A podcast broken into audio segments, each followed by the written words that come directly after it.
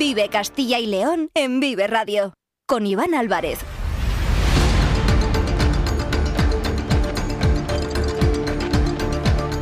Hola, ¿qué tal? Muy buenas tardes. Bienvenidos, bienvenidas a Vive Castilla y León. Son las 2 y cuarto de la tarde, es viernes, día 15 de diciembre, y vamos en directo hasta las 3 en punto, en esta sintonía, en la sintonía de Vive Radio Castilla y León, donde desde la una, Carlos Tabernero les está contando todos los asuntos interesantes que ocurren en nuestra comunidad, para mantenerles informados a ustedes, a los oyentes. Ahora tenemos 45 minutos por delante para contar muchas más cosas. Nos pueden escuchar a través de la FM de toda la vida en nuestra página web www.viveradio.es, en todas nuestras plataformas de streaming y de podcast y en las redes sociales de Vive Radio con el sonido perfecto de nuestro técnico Ángel de Jesús. Vamos a abordar diferentes asuntos hasta las 3 en punto de la tarde. Vamos a hablar de unos problemas que afectan a la sanidad en Castilla y León, como son las agresiones al personal sanitario. Vamos a intentar arrojar un poco de luz sobre un asunto que sin duda es muy preocupante y que deja unos datos alarmantes en nuestra comunidad. También vamos a hablar de esas prácticas remuneradas en la formación profesional que están siendo un objeto de disputa entre el Ministerio y algunas comunidades autónomas. Se están tratando, se ha tratado durante esta semana en diferentes reuniones que se han mantenido en la capital, en Madrid, y también vamos a hablar sobre ello en esta sintonía de Vive Castilla y León. Se han presentado las edades del hombre. Vamos a escuchar esa presentación donde ha comparecido hace apenas unos minutos el presidente presidente de la Junta, Alfonso Fernández Mañueco. Se trata de una edición histórica porque por primera vez se va a celebrar en dos comunidades autónomas diferentes, con Santiago de Compostela en Galicia y Villafranca del Bierzo en Castilla y León como sedes. Y en el último tramo vamos a repasar la agenda deportiva y cultural del fin de semana porque es viernes y tenemos muchas actividades para el sábado y para el domingo. Están escuchando Vive Castilla y León. Comenzamos.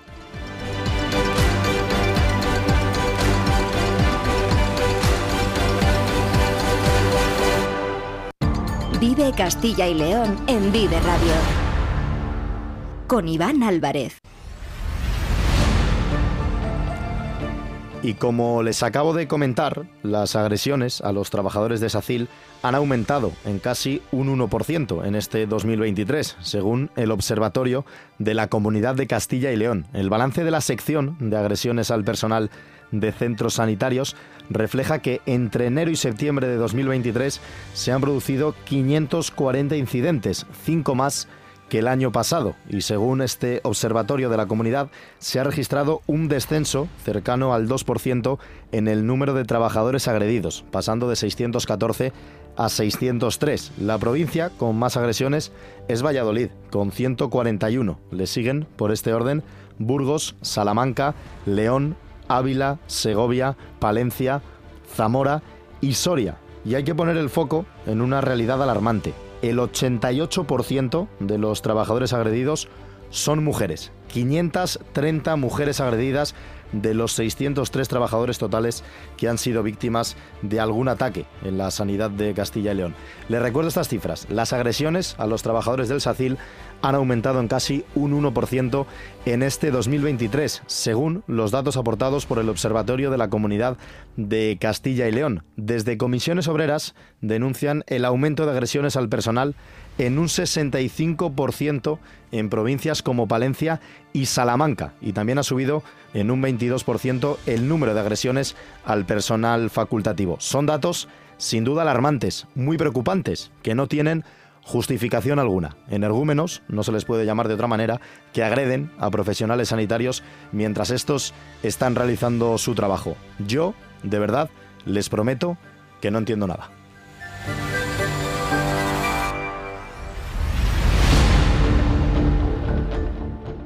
Y ahora vamos a analizar este asunto, el aumento de las agresiones al personal sanitario en Castilla y León, desde dos puntos de vista. Primero, nos atiende desde la Consejería de Sanidad la directora general de Personal y Desarrollo Profesional de la Junta, Elena Cámara. ¿Qué tal? Buenas tardes.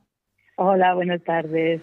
Los datos acerca de las agresiones al eh, personal sanitario en Castilla y León presentan unos datos muy preocupantes, unas cifras que sin duda son alarmantes. ¿Qué está pasando? ¿Cómo se ha podido llegar a este punto? Bueno, la verdad es que en, esta, en el observatorio que se ha presentado hoy, eh, sí que eh, los incidentes sí que han supuesto un pequeño incremento, pero sí que tenemos un ligero descenso en el número de trabajadores agredidos por primera vez en muchos años, casi un 2%. Por lo tanto, eh, es verdad que este problema, porque es una lacra, el que los profesionales sanitarios que, hacen su, trabajo con respeto y dedicación y cuidado al paciente reciban en muchas ocasiones agresiones eh, verbales o, físicas y que es muy preocupante. Es verdad que hemos visto que hay una tendencia que no ha sido a, incrementarse eh, como en otras ocasiones en un elevado porcentaje, sino que esta vez está un poco más, más moderado. Mm. Aún así, seguimos trabajando porque, repito, es una lacra eh, que no, no debemos permitir ni, tolerar y que debemos concienciar a nuestra población que los profesionales sanitarios están para cuidarlos. Es verdad que en estos eh, datos sí que vemos que sufren más agresiones las mujeres que los hombres. ¿Por qué están tan indefensas? Está claro, lógicamente, que la culpa la tienen los energúmenos que agreden, pero ¿qué se puede hacer para garantizar la seguridad de los profesionales sanitarios? Bien, es, es cierto que el porcentaje, que además es muy destacado, en el que es el, las mujeres las que recibimos la mayor número de agresiones, también es verdad que es un, el porcentaje mayor de trabajadores. Entonces, eh, en consecuencia, eh, por ello también es un, número, un número mayor. Eh, es cierto que trabajamos mucho en materia de concienciación. este verano iniciamos una campaña para parar las agresiones, además con unos lemas muy contundentes, como que era que es, al final eh, la población debe tener en, eh, en, cuenta que agredir, insultar, amenazar a un profesional sanitario que tiene la condición de autoridad pública puede ser eh, un delito y que pueden llevar sanciones de entre uno y cuatro años, cambios de adscripciones, apercibimientos y sanciones administrativas. Mm. y además iniciamos una serie de jornadas en el río Ortega, en Valladolid, y que iremos extendiendo a lo largo de este año a otras áreas en las que el porcentaje de, agresiones sea más elevado, como puede ser, por ejemplo, Salamanca, en donde eh, eh, ponemos a disposición de los profesionales todos los instrumentos jurídicos, legales y de colaboración eh, que tenemos. fue una jornada muy bien recibida, tuvieron una actuación mm, fundamental los las fuerzas y cuerpos de seguridad del Estado Estamos en permanente colaboración a través de la figura del interlocutor policial que tenemos en todas las áreas de salud con los profesionales sanitarios. Eh, también eh, ponemos a su disposición todos los equipos de salud mental, eh, de psiquiatría, psicólogos, para que les acompañe cuando los profesionales son, son agredidos. Y, y, además todo el asesoramiento jurídico. En esta jornada participaron fuerzas y cuerpos de seguridad del Estado, participó un profesional de psiquiatría, así como asesoramiento jurídico para indicarles cuáles son las actuaciones, cuál es el procedimiento de violencia externa, puesto que tenemos un protocolo, eh, cómo se debe iniciar, se acompaña, cuáles son los requisitos jurídicos y además también estamos en de colaboración con, con, la Fiscalía. Y está también la aplicación en colaboración con el Ministerio de, Sanidad, las fuerzas y cuerpos de seguridad, el ALERCOT, ya están inscritos en el Registro Estatal de Profesionales Sanitarios, todos los facultativos, todos los profesionales de medicina, así como enfermería, para que puedan tener en sus móviles esta aplicación que pone en contacto directo tanto con la policía, con el Grupo Nacional de Policía, como de la Guardia Civil, en caso de eh, que se vean agradecidos, amenazados o también, eh, aunque no lo hayan sufrido, vean una amenaza o una posibilidad de que se vaya a sufrir. No sé si tienen información sobre cuáles son los motivos de estas eh, agresiones. No sé, todos hemos tenido que esperar en una lista de espera, hemos estado minutos, incluso horas, teniendo que esperar a nuestra eh, consulta, pero a mí por lo menos y a la mayoría de la gente no se le pasa por la cabeza agredir a un sanitario en un hospital, en un centro médico o donde sea. No sé si tienen esos motivos y qué le diría a los ciudadanos para que estas agresiones cesen. Pues claro, por eso una labor muy importante es la de concienciar a la sociedad de que esto es una lacra y que además tiene consecuencias jurídicas y penales importantes. Eh, las causas desencadenantes, la mayoría son disconformidades con la atención recibida eh, y con otras demandas del usuario. Y, y, algunas también disconformidad con el trato recibido, pero no las, no las, no las mayores sino que es con la atención recibida, finalmente porque no están de acuerdo con el diagnóstico, con el tratamiento. Pues le diría a la sociedad que debemos de cuidar a nuestros profesionales sanitarios porque ellos nos cuidan, están realizando su, su trabajo, que no acudamos a, Google o a otros familiares o amigos que puedan tener síntomas parecidos, que no nos autodiagnostiquemos, que confiemos en nuestros profesionales, que son muy bien formados. Según la OMS, tenemos nuestro Servicio de Salud de Castilla y León, es uno de los mejores, nuestra atención primaria, y que debemos confiar en ellos, en sus conocimientos en su, y en su sabiduría, y que nos cuidan, que nos tratan bien. Y, no solo muchas veces es del paciente, sino que también hay un incremento de los acompañantes. Hay que concienciar a la población de que esto no puede ser imagino que sea más fácil eh, reforzar la seguridad en estos centros quizás que educar a toda la gente, porque es verdad que se envían eh, muchos mensajes, usted lo está haciendo en este momento desde los diferentes órganos, instituciones, pero no es fácil, ¿no? A lo mejor esta gente que se actúa así, por mucho que se le diga, va a seguir comportándose de la misma manera. Quizá reforzar la seguridad sí que sea una medida por lo menos a corto plazo de poder acatar el problema. Sí, seguridad tenemos en los, en los hospitales. En, en algunos centros eh, podemos poner cámaras de seguridad, pero debemos tener, tener mucho cuidado porque aquí prima el respeto por la privacidad, la intimidad y la protección de los pacientes. Entonces, eh, sí que es verdad que tenemos instalado desde hace años el botón de alarma que tienen en, el ordenador los, profesionales y que conecta directamente con las fuerzas y cuerpos de, seguridad del Estado. Y, como repito, la colaboración con, ellos, con ellos es muy, muy estrecha. Elena Cámara, directora general de Personal y Desarrollo Profesional de la Consejería de Sanidad de la Junta de Castilla y León. Muchísimas gracias por atender la llamada de Vive Radio. Un fuerte abrazo. Muchísimas, muchísimas gracias a vosotros. Un abrazo fuerte. Y ahora queremos conocer otra opinión, otro punto de vista, en este caso el de los sindicatos, porque desde comisiones obreras también denuncian el aumento de las agresiones al personal sanitario. Hemos hablado de ese 22% en el que han aumentado estas agresiones en lo que se refiere al personal facultativo de Castilla y León. Y también hay unas cifras que son muy alarmantes, porque en lo que respecta a las agresiones al personal de SACIL, han crecido en un 65% en provincias como Palencia y Salamanca. David Sanfrutos es el adjunto a la Secretaría de Salud Laboral, Mujer y Medio Ambiente de Comisiones Obreras en Castilla y León. Estamos hablando, David, de unas cifras, de unos datos alarmantes, muy preocupantes, sin duda.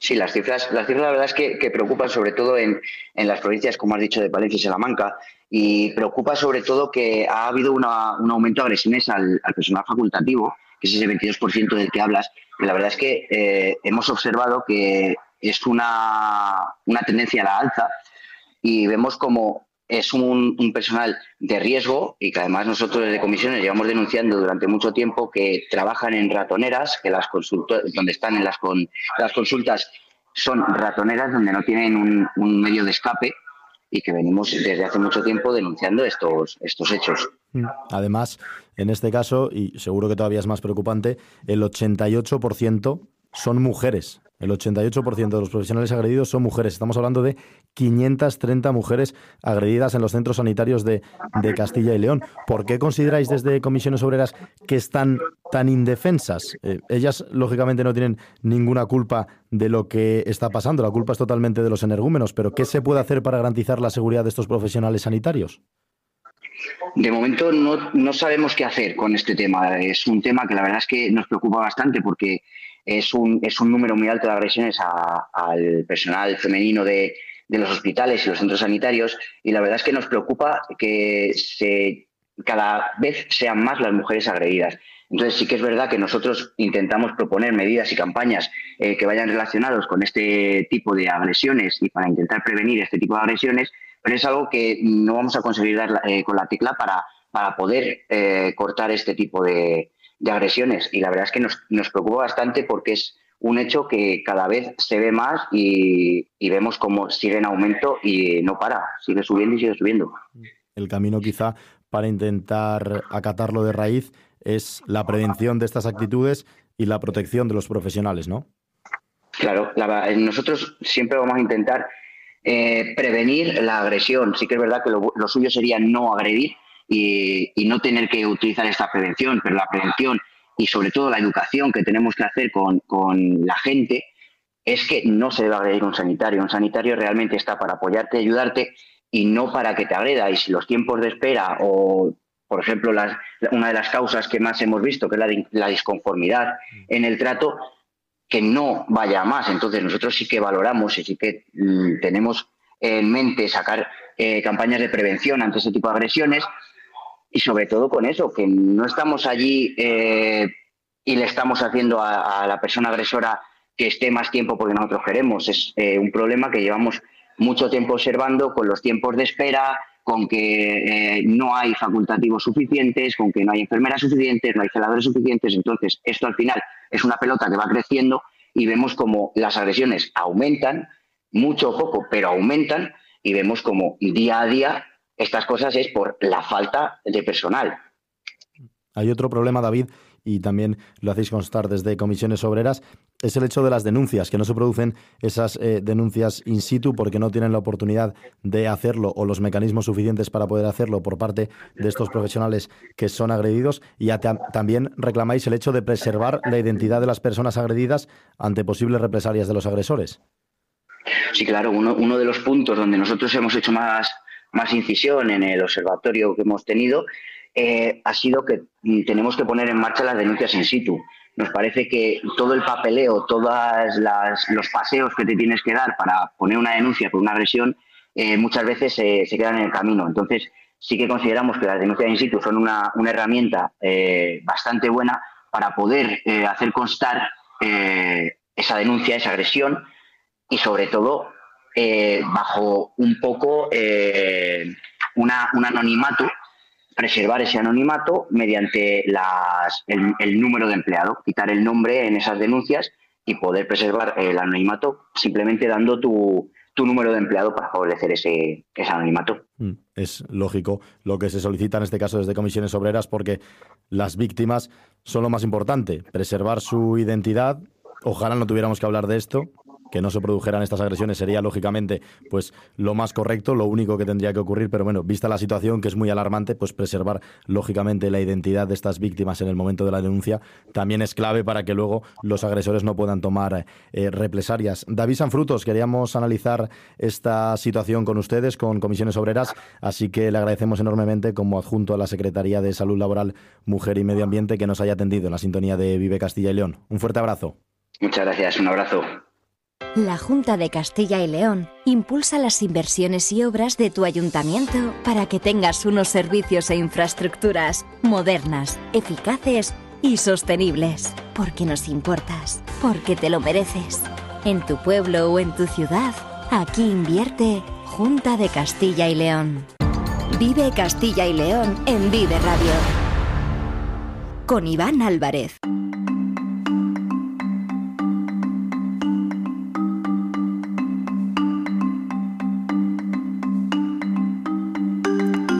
Educación está siendo protagonista esta semana en el panorama nacional y también en el de nuestra comunidad. Esta semana se ha celebrado en Madrid la reunión de la Conferencia Sectorial de Educación, en la que la ministra Pilar Alegría se ha reunido con los consejeros de su misma rama en todas las comunidades autónomas. Reunión en la que estaba presente, por supuesto, la consejera de Educación de la Junta, Rocío Lucas. Sobre la mesa, varios asuntos importantes a tratar. Uno de ellos, la regulación del uso de los teléfonos móviles en las aulas. Lo tratamos en profundidad en esta sintonía, en Vive Castilla y León el pasado lunes, con una psicóloga infantil y con el director de un colegio vallisoletano que ha prohibido el uso de los móviles en el centro educativo.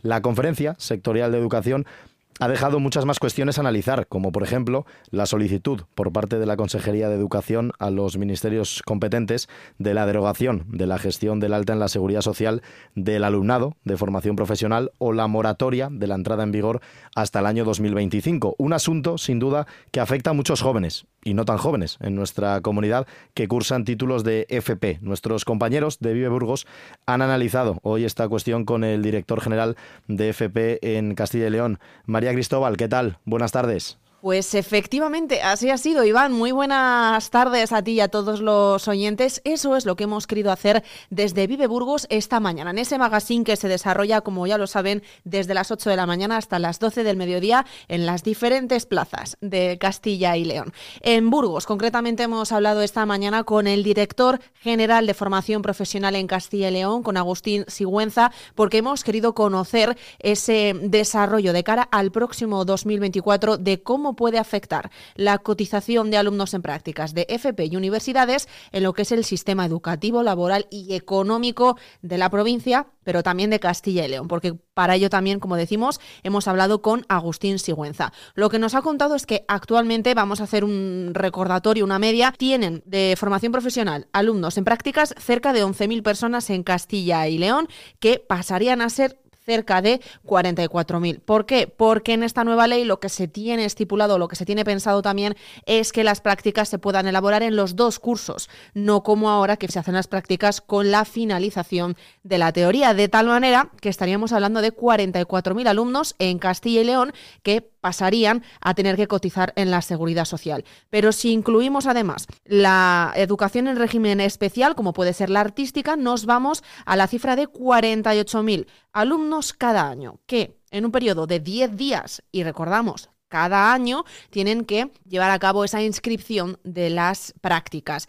En 10 días, 48.000 peticiones todos los años va a generar, y lo decía así Agustín Sigüenza, unos picos brutales para los que actualmente no se tienen ni los recursos ni los sistemas de gestión en Castilla y León y tampoco en las empresas que van a tener que gestionar estas cuestiones de unos 48.000 alumnos en Castilla y León que van a tener que ser dados de alta en la seguridad social cada año. Es decir, no es como en una empresa donde un trabajador se le da de alta el primer año de, de su vida laboral y continúa trabajando en una empresa durante un montón de años. Aquí tenemos que gestionar altas y bajas de ese volumen de alumnado prácticamente en 10 días, porque todos empiezan al mismo tiempo y se les da de baja también en 10 días. Se producen unos picos brutales que si tienen que ser gestionados por la administración pública, pues exigen unos recursos muy, muy importantes y además un sistema de gestión pues prácticamente que no existe en, en ninguna empresa de España. Pero y es que además, si hablamos de los precios, otra de las variantes que hay que tener en cuenta, estaríamos hablando de que de media costaría un alumno cerca de 500 euros en esa cotización. Si una empresa contrata a un alumno, se tiene que hacer cargo de 500 euros únicamente, que quizás no le hacen demasiado roto a la economía. Pero si estamos hablando de que lo tiene que gestionar el centro educativo y que cada centro educativo quizás gestiona cuatro o cinco prácticas ya nos vamos a otro montante económico muchísimo más elevado y si fuera la administración regional en este caso aún más porque recordamos que son 48.000 o que serían 48.000. En Burgos concretamente, que es de lo que hemos hablado en nuestro programa, tenemos siendo la tercera provincia que más alumnos tiene 3.000 alumnos haciendo prácticas en 2.500 empresas que forman parte de todo este tejido educativo y laboral. El 90% de los alumnos que cursan FP y hacen prácticas termina consiguiendo trabajo buenas cifras que van en aumento. Sí que es cierto que nos ha comentado que se limita por esa pirámide poblacional al no tener eh, demasiado pico de jóvenes en la comunidad de Castilla y León, pero cierto es que va en incremento, con lo cual a mayores se estaría hablando de una cifra aún mayor a esos 48.000. ¿Qué ocurre ahora? Pues que evidentemente este tipo de, obligaciones que se imponen a las empresas, aunque desde el punto de vista del, del coste no es muy significativo. para una empresa que coge un alumno en prácticas, pues puede suponer en, los tres meses que está el alumno en prácticas de cotización con la reducción que se aplica del 95%, pues unos 30 euros, más la gestión que tendría que hacerse la, gestoría correspondiente del Departamento de Recursos Humanos si lo tuviera, pues estamos hablando de por alumno unos 100 euros, una cosa así. Claro, el problema para una empresa que coge un alumno pues es menor, pero le supone también un cierto trastorno desde el punto de vista de gestión. Si lo hace el centro, ya el centro no está hablando de un alumno, puede estar hablando de 20 o de 500. Ayer visité un centro en Palencia que tenía 500 alumnos de FT. El problema es se multiplica el coste, pero también el trabajo, porque ya hay que gestionar 500 alumnos. Y si estamos hablando de la administración, si se lo hacemos desde los servicios centrales o desde las direcciones provinciales a los centros, pues llegaríamos a esas cifras de, la totalidad de alumnos matriculados en una provincia o de la totalidad de alumnos matriculados en CP en Castilla y León. O sea, tendríamos que gestionar esas 45.000 personas o 48.000 personas cada prácticamente en un periodo de tres meses. O sea, es una, un disparate. 48.000 alumnos, 500 euros por cada uno, que depende de quién se haga cargo, le puede hacer un roto o no a la economía de Castilla y León. Esto es lo que hemos hablado en esta mañana en Vive Burgos. Esto es lo que les estamos contando a los oyentes de este Vive Castilla y León. Y van unas cifras que tendremos que tener en cuenta de cara a este 2024. No queda nada, casi 15 días para que arranque 2024 y con ello parece ser que de manera unilateral y sin el acuerdo, en este caso de Castilla y León, comenzaría esa cotización de los alumnos de prácticas NFP y universidades. Un intento que ya se dio en 2018, según recordaba Agustín Sigüenza, pero que puso y se vio en riesgo a la formación profesional y veremos a ver cómo repercute en esta ocasión, decía Agustín, en Vive Burgos. Todo esto que nos estás contando, María, significa que si aumentan los alumnos es porque hay más horas de formación, más tiempo destinado a las prácticas. Claro, Iván, precisamente ese es otro de los factores, ¿no? Lo comentábamos. Si pasábamos de 11.000 a 44.000, tendrá un porqué, ¿no? Efectivamente, las horas de prácticas van a ir en aumento, no solo porque pasamos de un año a los dos, es decir, lo hemos dicho, lo recordamos, se están haciendo las prácticas en el último periodo del año de formación, cuando se acaba, ¿no? La parte teórica. Ahora estamos hablando de que con la nueva ley, lo que el FP en los dos años se va a estar haciendo esa formación de prácticas, con lo cual pasamos, como bien dices, a también incrementar el número de horas. Estamos hablando de que la media ronda actualmente las 380 horas de formación y con esta nueva ley pasaríamos a un mínimo de 500 horas. Un mínimo, nos decía Agustín. Con lo cual, habrá centros que ese contenido curricular eh, suba un 25% y además podemos estar hablando de 700 horas de formación. Con lo cual, cuantas más horas de formación estés haciendo, más tiempo de prácticas vas a estar eh, haciendo también, con lo cual más tiempo cotizando vas a generar.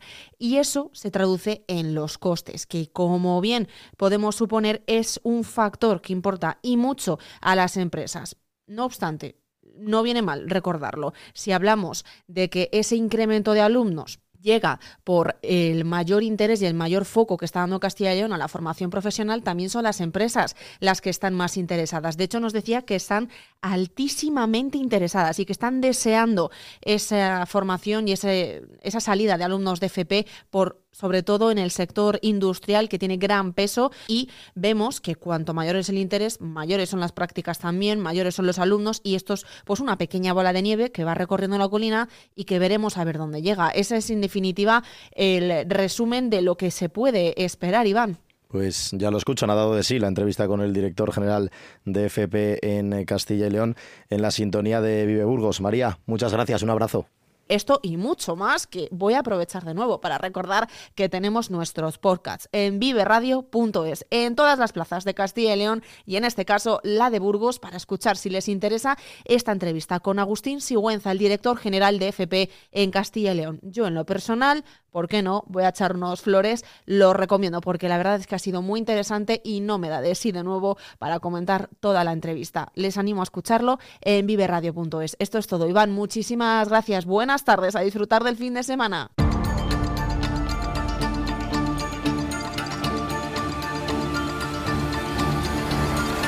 Vive Castilla y León en Vive Radio con Iván Álvarez.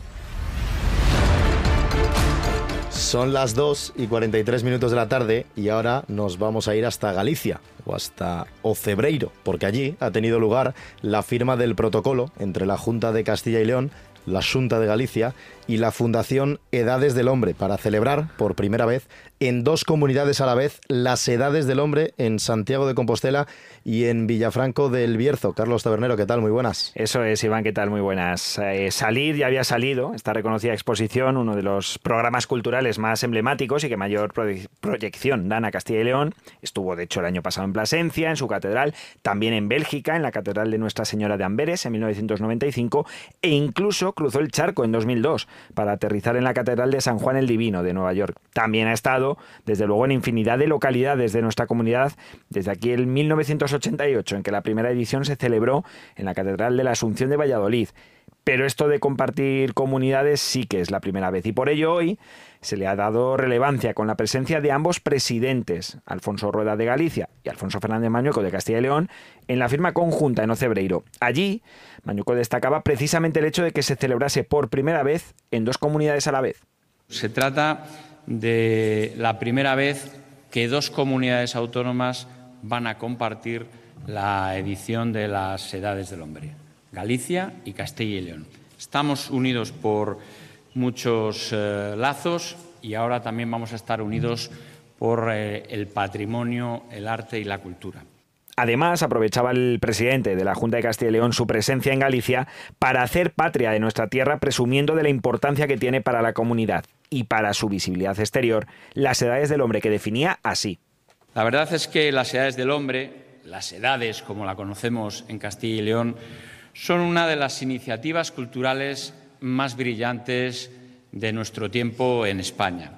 Eh, son un referente de primer orden en lo que significa eh, la consolidación de una, de una imagen de marca de Castilla y León, de España, de la Iglesia y también de la sociedad en su conjunto de Castilla y León. Se ha dicho ya, 35 años, 12 millones de visitantes, más de 5.200 piezas, de las que un tercio aproximadamente se restauraban y se restauran para la ocasión de las edades del hombre. Creo que cada una de las ediciones, incluso cada una de las piezas, son una síntesis, por un lado, de fe, por otro lado, de, belleza y, desde luego, de cultura y de eficaz gestión. Me comentaba Carlos Tabernero, no me había dado cuenta esto del directo que vas atropellado, Carlos, había dicho Villafranco del Bierzo. Perdón, Villafranca del Bierzo, lo hemos dicho bien en la portada, no sé yo dónde tenía la cabeza, esta doble sede, Santiago de Compostela y Villafranca del Bierzo. Y desde luego, y vistos los lugares por los que ha pasado y sobre todo la duración que tiene ya esta exposición, que ha cumplido 35 años en 2023, está claro, Carlos, que es una de las cartas de presentación de Castilla y León. De hecho, en la firma del protocolo de acuerdo con Galicia de hoy, pues Mañoco ha llegado a definirla como un motor económico de los que tiene la comunidad acercan, por un lado, nuestro patrimonio, nuestros valores culturales y religiosos a todas las personas de Castilla y León, que muchas veces, teniendo muy cerca las piezas, son desconocidas para el gran público y gracias a esto todos los que compartimos cercanía con esas piezas tenemos la oportunidad de visitarlas, pero no solo los castellanos y leoneses, sino que se abre a toda España, al mundo entero.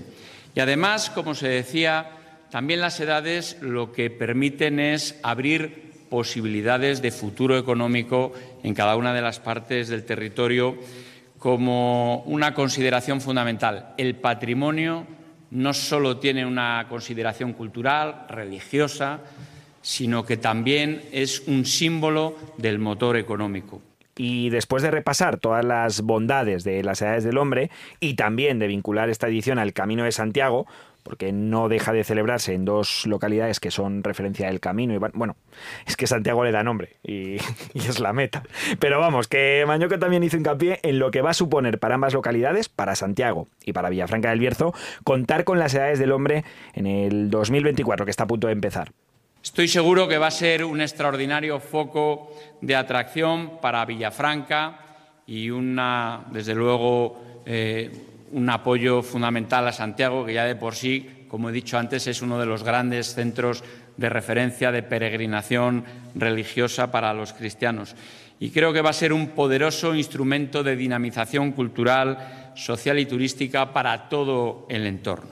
Concluyo con el convencimiento de que esta nueva edición será otra magnífica tarjeta de presentación para Castilla y León y ahora también para Galicia va a ser una edición histórica, sin duda, la vigésimo séptima de las Edades del Hombre, que por primera vez se celebran dos comunidades autónomas de forma simultánea, en Galicia, con Santiago de Compostela, y en Castilla y León, con Villafranca del Bierzo. Son 27 ediciones, la primera se celebró en 1988 en Valladolid, desde entonces ha pasado por las nueve capitales de provincia de nuestra región y también por otras localidades como el Burgo de Osmas, Torga, Ciudad Rodrigo, Medina del Campo, Arévalo, Aranda de Duero, Toro, Cuellar o Aguilar de Campo, muchas localidades y sin duda muchos años por delante que quedan todavía, Carlos, de edades del hombre. Desde luego, ha habido siempre el temor y el riesgo de que alguna vez eh, no pudiese celebrar. Eh, alguna vez también es verdad que ha habido parón de algún año, pero desde luego cuando ya logras 27 ediciones, 35 años de celebración, está claro que funciona, que es una de las marcas de calidad de todo el patrimonio cultural de Castilla y León y que seguirá por muchos años.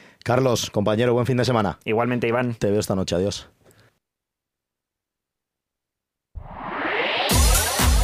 En Vive Radio. Tienes una cita con Robin Cootsy de lunes a viernes. Desde las 6 a las 8 de la tarde. a las 8 de la tarde. Vive la música. Vive la música. Vive los éxitos. Vive los éxitos. Vive el recuerdo. Vive el recuerdo. Vive Radio con Robin Cootsy. Donde vive tu música. Vive Castilla y León en Vive Radio. Con Iván Álvarez.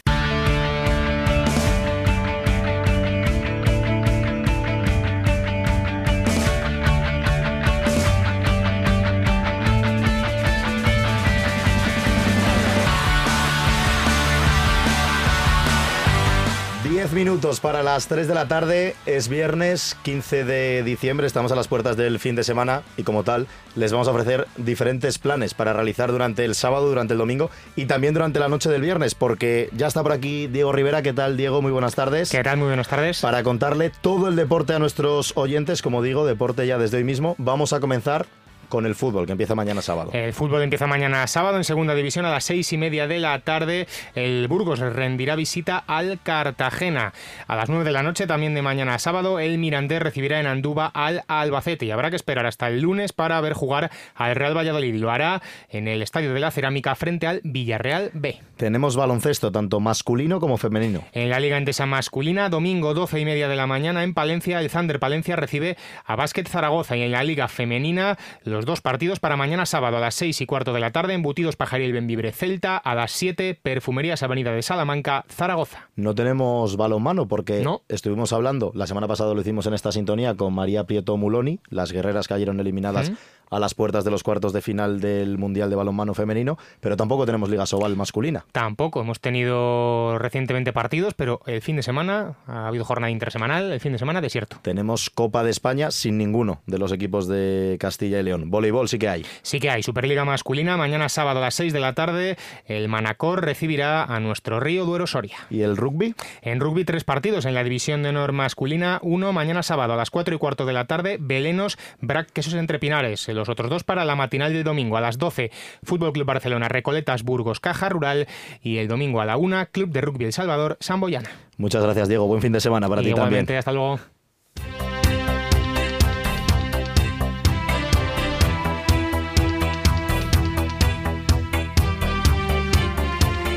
Lidia Veiga, ¿qué tal? Muy buenas tardes. Muy buenas tardes. Vamos con la agenda cultural para este fin de semana y está sonando un temazo.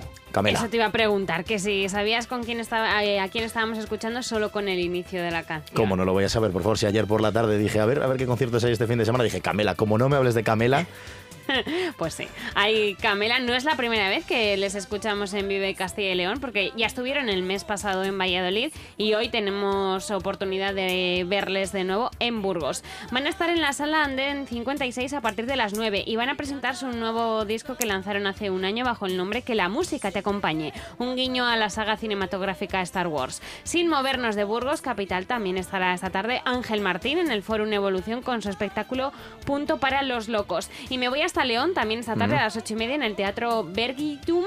La obra Vive Molière. Como es de tu tierra, te recomiendo al 100% que vayas. Tengo yo la plan. vi, sí, yo la vi este verano y me gustó muchísimo. Y Niña Polaca estarán en el Universo Sonoro de Palencia a las 9 de la noche.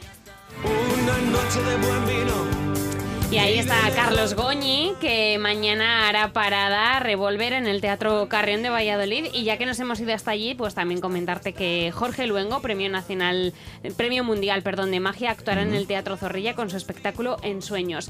Los gandules harán parada este fin de semana en Mayorga, Valladolid y también en la Cueva del Jazz de Zamora. ¿Y sabes quién es Wilbur? Me suena mucho, ha estado de, de actualidad hace muy poquito. Efectivamente, si has podido, si has visto durante este verano el Grand Prix, Mm. pues le habrás visto con sus acrobacias y malabares, pues va a estar en Ponferrada mañana en el pabellón municipal Ángel Pestaña a las 9 de la noche. Y Lucas Colman presentará los temas de su tercer disco en el, en el bar Metrópolis en Segovia. Palmas no son de la canción, ¿eh? eso Bueno, pero es Sí, el sí, barrio, sepan, flamenquito. sepan, que- flamenquito, rumbita. Sí, sí, me gusta, me gusta. ¿Dónde va a estar el barrio, Lidia? Pues en Salamanca, mañana sábado, en el multiuso Sánchez Paraíso, a las 10 de la noche. Pues me decía Carlos ayer cuando estábamos hablando del concierto del barrio en Salamanca, dice, me extraña que hagan solo uno porque siempre que van llenan y seguramente repitan. Así que los que lo quieran ver este fin de semana, el barrio en Salamanca. Te deseo también muy buen fin de semana, Lidia. Seguro que tienes ya muchos planes programados, ¿no? Hombre, es que tenemos una agenda muy amplia en toda la comunidad. A ver cómo suena el barrio, Ángel.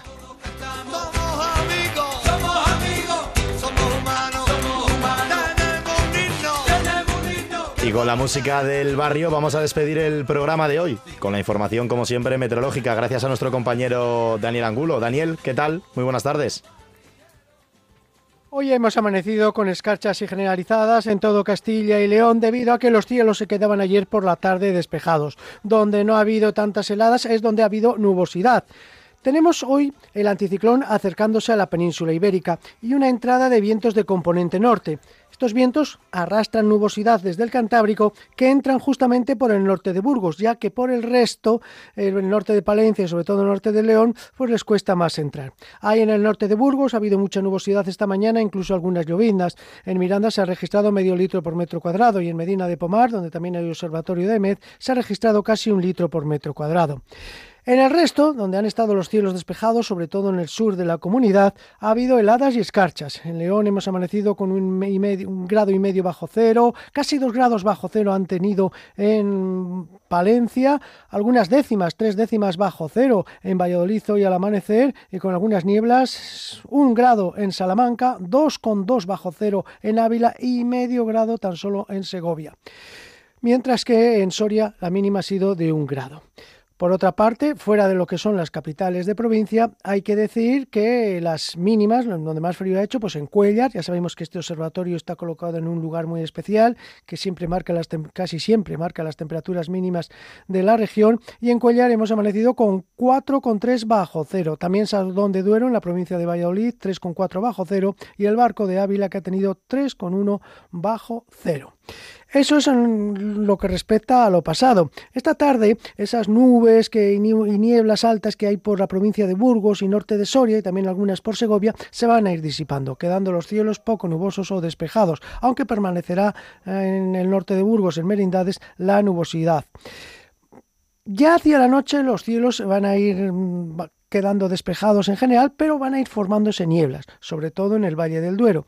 Unas nieblas con las que mañana nos levantaremos. Ojo mañana porque las nieblas dificultarán eh, la circulación a primeras horas e incluso estas nieblas van a ser persistentes en gran parte de la provincia de Zamora, también Valladolid, Valle del Pisuerga, Valle del Duero, Valle del Esgueva, sur, suroeste también de Palencia, sur de Burgos, en el Valle del Duero, en Aranda del Duero puede permanecer la niebla todo el día e incluso extenderse hasta algunas zonas de Soria y también nieblas, aunque levantarán por el oeste, noroeste de la provincia de Segovia y de Ávila. En el resto, pues va a ser un día muy bonito de sol con temperaturas agradables.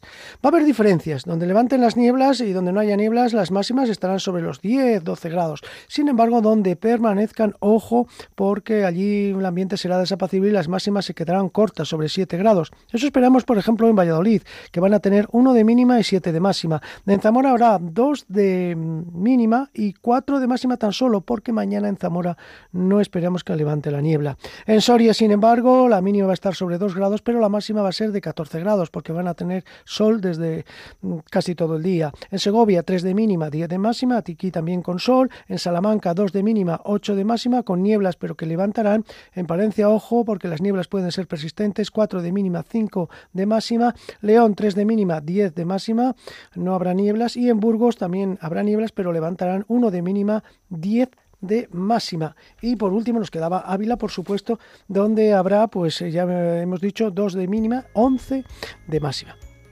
Mañana, eh, lo más destacado, las nieblas, debido a las inversiones térmicas que se producen con situación anticiclónica, pueden ser persistentes. Y el domingo más de lo mismo. Sigue el anticiclón en Centro Europa, habrá muchas nieblas, incluso este día, como no va a haber viento, va a estar el viento en calma, las nieblas serán más extensas que mañana y luego en otras zonas, en las zonas montañosas, habrá sol. Así que un fin de semana marcado por ese anticiclón, muy típico por otra parte en esta época, que nos va a proporcionar todo lo que he dicho.